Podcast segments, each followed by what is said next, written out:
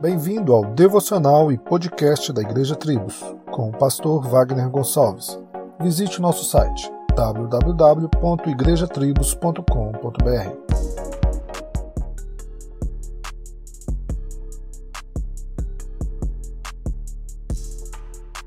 Desde os tempos bíblicos, a gente tem visto a perseguição contra os cristãos. Em Atos 4, por exemplo, marca o início da perseguição logo após a descida do Espírito Santo, com a prisão de Pedro e João.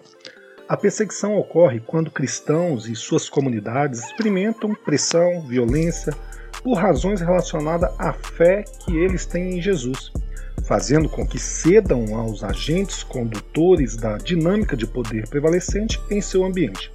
No mundo todo, a estimativa é que mais de 340 milhões de cristãos enfrentam algum tipo de perseguição nos dias atuais. Diferente do Brasil, onde temos a liberdade de culto, e até esta nesses dias tem sido contestada, o que percebemos é este contraste.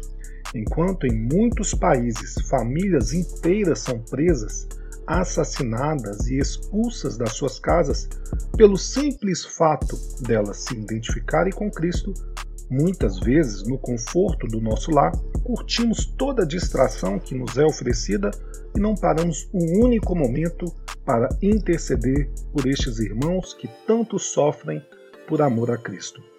Que este cenário da igreja perseguida no mundo venha nos despertar para Cristo e ao próximo.